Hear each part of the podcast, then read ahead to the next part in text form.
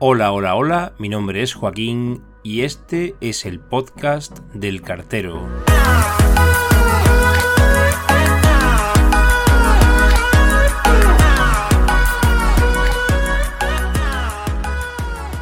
Hola de nuevo y en este episodio del podcast del cartero os traigo la postal. Este producto es un conocido de todos, tan popular como la carta, pues ¿quién no ha enviado en alguna ocasión alguna postal?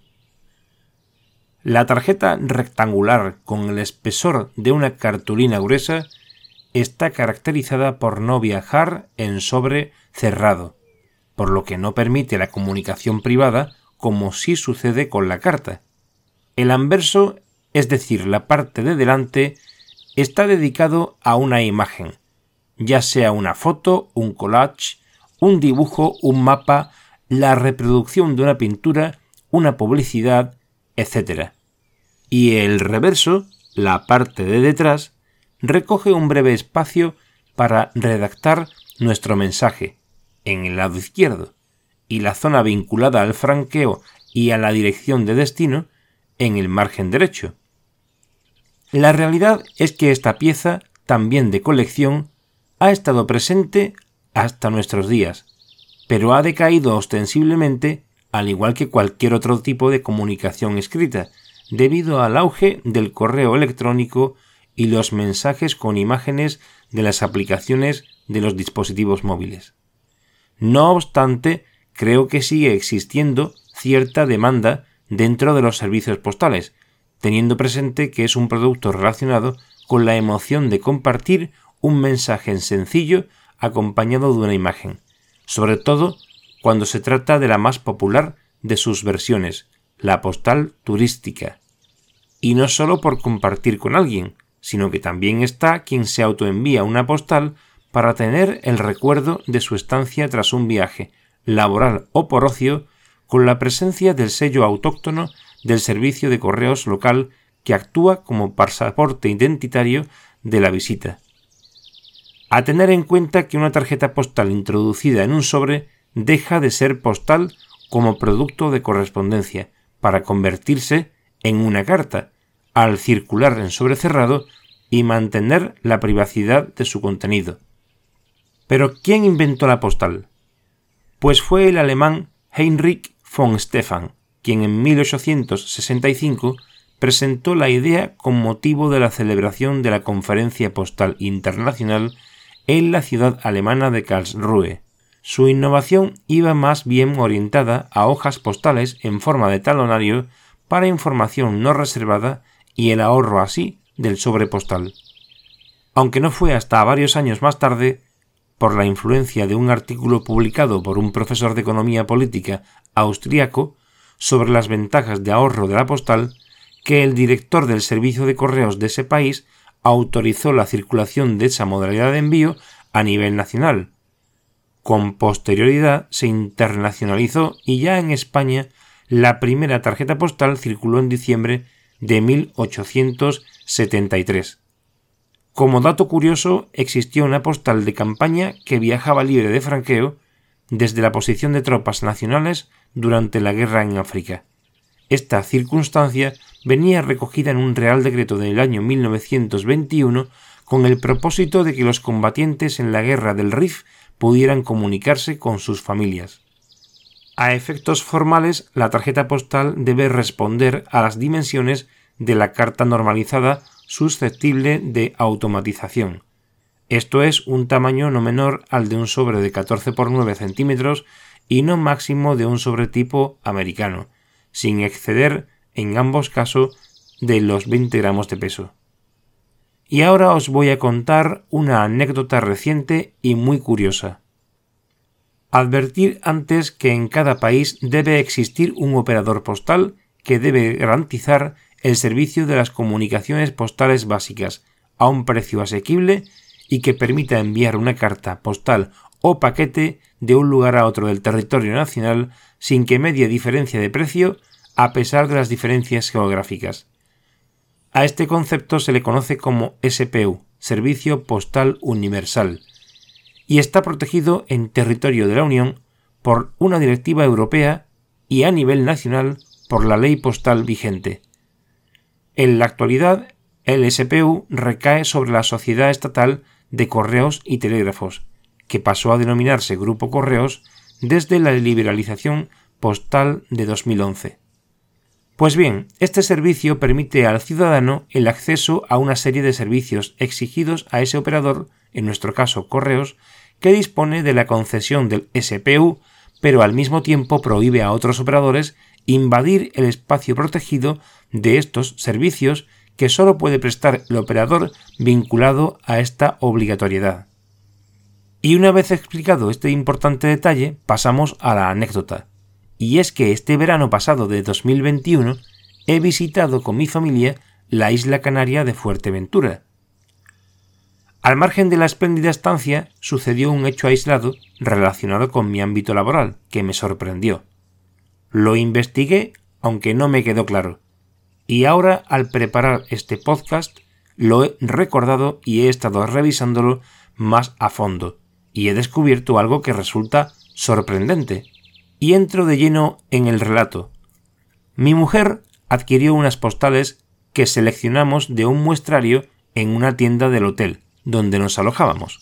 Las postales estaban expuestas por decenas en el típico soporte de pie giratorio pensado para turistas, la venta de estas postales puede tener dos propósitos para el comprador, uno coleccionable o uso postal. En ese hotel había otro establecimiento donde las vendían, pero este era el único donde expendían sellos para el franqueo de dichas postales. Y aun siendo el único me llamó enormemente a la atención que se vendieran, pues era un bazar y tienda de alimentación más que otra cosa, y los sellos solo pueden venderse en tabacaleras u oficinas de correos. En cualquier caso, también vendían tabaco en este lugar, y es comprensible que pudiera existir una vinculación comercial asimilada a una tabacalera que frustrara mi sospecha sobre la existencia en aquel lugar de negocio alguno fraudulento. Pero la realidad es que mi mujer adquirió sellos para las postales, y al preguntar sobre ellos, vi que no se trataban de sellos de la FNMT, Fábrica Nacional de Moneda y Timbre, que es quien efectúa la emisión legal de los mismos. Los sellos eran autoadhesivos, tenían una imagen turística de Canarias y disponía de un código QR anexo a dicha imagen. Y el único texto que aparecía sobreimpreso eran las palabras Swisspost, que en el argot postal viene a referirse al operador público suizo. Es curioso, cuando menos, que vendan sellos suizos en territorio nacional español, pero más aún que los vendan a un precio de 1,15, más de un 50% extra del precio regulado para el sello de tránsito nacional durante 2021, y que fue de 70 céntimos. La cuestión es que era el único sello que se vendía en este establecimiento, y me respondieron que era usado indistintamente para territorio español o extranjero. De primeras pregunté cómo era posible que vendieran sellos en ese lugar, cuando solo las tabacaleras, como dije antes, además de las oficinas de correos, están autorizados a vender sellos nacionales. La persona que me atendió no supo contestarme, pero me transmitió que era una práctica habitual y nunca antes le habían preguntado por ello. A continuación, y tras salir de esta tienda, fui a consultar en la recepción del hotel sobre la legalidad comercial de la venta de sellos en dicho local. La primera respuesta que obtuve fue que ese negocio era explotado por manos ajenas al hotel.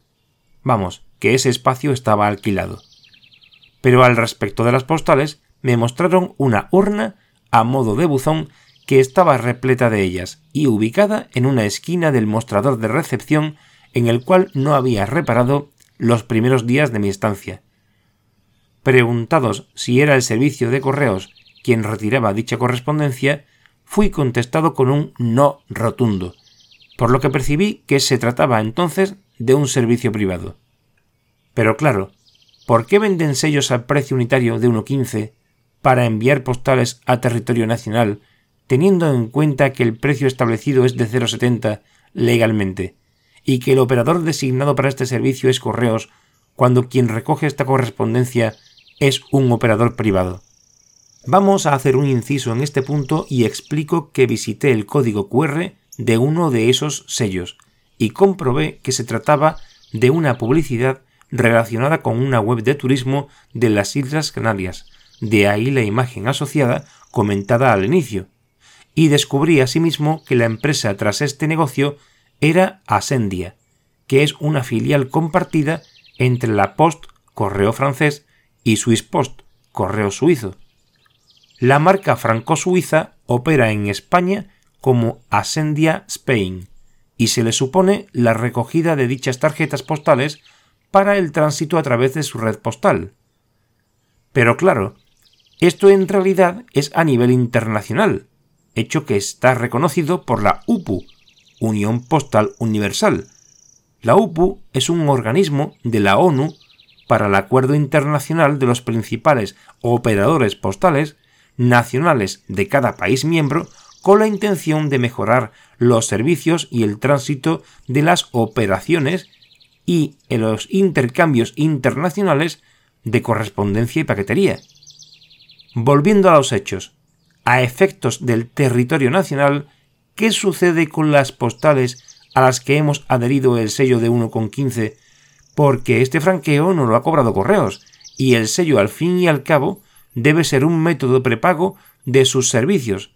¿Lo transporta entonces a Sendia Spain vulnerando las leyes sobre la competencia al respecto del SPU en territorio español? La respuesta está en las tarjetas postales que recibieron nuestras amistades. El matasellado es ineludiblemente de correos, concretamente del CTA de Madrid, y el sello de Swiss Post viene tapado por otro sello con franqueo nacional de tarifa A, tarifa básica comentada anteriormente. Esto aclara que Asendia reproduce un modelo de negocio castigado por la justicia española con anterioridad y denunciable claramente, obteniendo unas ganancias de 0,45 con cada sello por franquearlo y encomendarlo al operador habilitado para el servicio postal universal y evitar así la vulneración de ese servicio reservado, pero obtiene una ganancia fraudulenta a todas luces por esta práctica, que ya fue multada en el año 2015 y que viene recogido por la prensa donde el Tribunal Supremo, sin posibilidad ya de recurso, dictó una sentencia en favor de Correos y en contra precisamente de Asendia, por este mismo motivo del franqueo de tarjetas postales en zonas turísticas, donde se produce el menoscabo de la labor encomendada al operador postal público para cubrir dicho servicio postal universal recogido en la Directiva Postal Europea y en la Ley Postal Española. Esta sentencia, relacionada con la unificación de criterio de dos doctrinas contradictorias de la Audiencia Nacional al respecto de los recursos presentados por la filial franco-suiza, insta a Asendia a abonar 80.000 euros de multa, tal como había dictaminado la CNMC, Comisión Nacional de los Mercados y de la Competencia, respecto de una denuncia presentada inicialmente por correos. Queda por dilucidar a modo de curiosidad, dónde se realiza la admisión de estas tarjetas postales por parte de correos. Para mí está claro que Asendia realiza un transporte privado hasta Madrid, desde todas las localizaciones turísticas donde despliega este negocio, y en una sede centralizada efectúa el retimbrado de las postales nacionales antes de introducirlas en la red postal española. ¿Por qué pienso que esto es así y no se efectúa la admisión de envíos en las propias Islas Canarias. Porque como ya dijimos en el episodio de distribución postal, los envíos de la zonal se quedan en el CTA correspondiente, sin viajar al nodo de interconexión postal que es Madrid. Y para que esto suceda, la correspondencia tiene que ser previamente clasificada e indexada. Por tanto, sellada en el CTA de origen, y el CTA de origen de Fuerteventura es el CTA de Gran Canaria y el matasellado es esclarecedor, CTA de Madrid.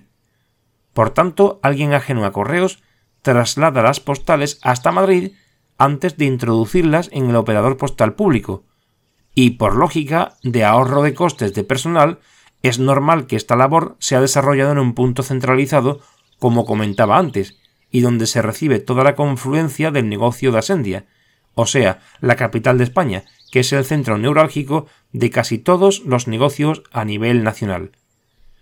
Pero el negocio de Asendia va más allá de obtener una ganancia por la venta de estos sellos, pues, como decía, la publicidad implícita en estos, en el caso que nos ocupa, sucede con un organismo de turismo relacionado con las Islas Canarias, se ofrece, incluso se puede ver en la propia web de Asendia, la posibilidad de diseño de estos sellos de forma personalizada, para publicidad de sus colaboradores o expendedores de dichos sellos.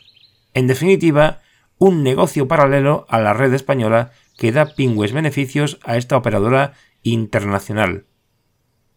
Por otro lado, un problema añadido a todo lo comentado es que los turistas, ya sean nacionales o extranjeros, no siempre depositan las postales en las urnas habilitadas al efecto en las zonas turísticas donde se comercializan estos sellos de Asendia, sino que hay veces que lo hacen en los buzones propios de correos, algo que permite visibilizar claramente esta acción fraudulenta por parte del operador franco-suizo, pero que a todas luces no ha dado al traste con su negocio desde 2015 tras aquella sentencia del Tribunal Supremo, sino que ha salido fortalecido.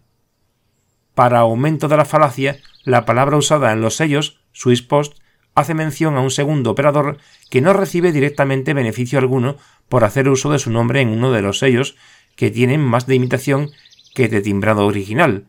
Cierto es que en este caso se trata de la práctica de una filial compartida, pero no repercute directamente en el negocio original de la operadora de cuyo nombre hace uso. Llegados a este punto, doy por concluida la anécdota que denota cierta complejidad y no por pasar desapercibida al grueso de los usuarios, deja de ser menos denunciable por eludir la normativa vigente aplicable y saltarse a la torera las bases de la competencia jugando, si cabe, con postalidad y alevosía. Y para más información sobre cuestiones de temática postal, sigue oyendo el podcast del cartero. Hasta el próximo episodio.